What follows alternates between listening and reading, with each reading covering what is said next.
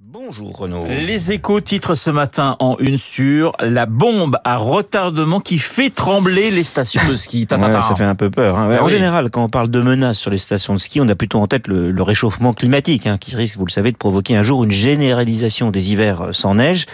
On a aussi beaucoup parlé euh, des effets du Covid et du confinement, hein, qui ont vidé les stations, c'est vrai, pendant deux saisons, ou de la hausse du prix de l'énergie qui, qui fait flamber aujourd'hui le coût des, des remontées mécaniques. Mais, mais il y a une autre menace qui se profile à l'horizon 2025-2030, hein, c'est-à-dire demain, et qui fait très très peur à ceux qui vivent de l'or blanc. Cette menace, c'est la loi énergie-climat. Alors en quoi cette loi menace les stations de ski?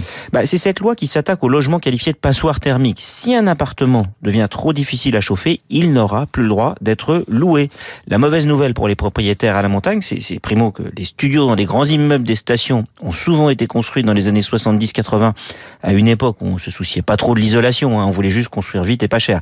Et secondo, la catastrophe pour les propriétaires, c'est que l'interdiction de louer les passoires thermiques concerne aussi les locations saisonnières et donc bah, tout le monde du tourisme. Et selon les estimations, presque 40% des logements en montagne ne seraient pas aux normes. On a donc face à nous un vrai problème écologique, c'est sûr, mais aussi carrément économique. David, pourquoi ce problème s'annonce difficile à résoudre? Bah, déjà parce qu'investir dans la rénovation thermique, c'est cher et compliqué, surtout si c'est pour un logement qui ne sert que quelques mois par an et si en plus il est dans une copropriété avec plein de copropriétaires qui n'auront pas forcément envie d'investir dans, dans les parties communes qui doivent elles aussi être mises aux nouvelles normes. hein. Si en plus bah, c'est une résidence secondaire, on n'a souvent pas le droit aux aides publiques. Et puis enfin, l'ampleur du chantier est telle à l'échelle nationale qu'on est sûr qu'on n'aura pas assez de main-d'œuvre, même si on avait l'argent et qu'on lançait les travaux tout de suite. hein.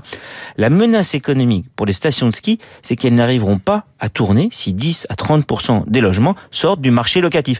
Bon, je pense que le problème est tel qu'on aura sans doute l'obligation de trouver des réponses d'urgence. Peut-être que l'État, qui aime faire des chèques, votera des aides.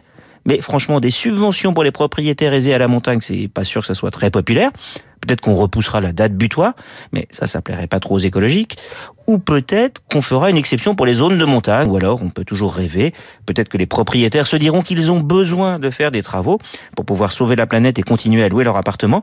Mais comme ce sont des investissements qui ne permettront pas de louer plus cher, pas sûr que cela soit très motivant. Le décryptage de David Barrou sur l'antenne de Radio Classique. Je vous rappelle l'invité de Guillaume Durand à 8h15, Pierre Giacometti, fondateur du cabinet de conseil Nocom. Tout de suite, la météo.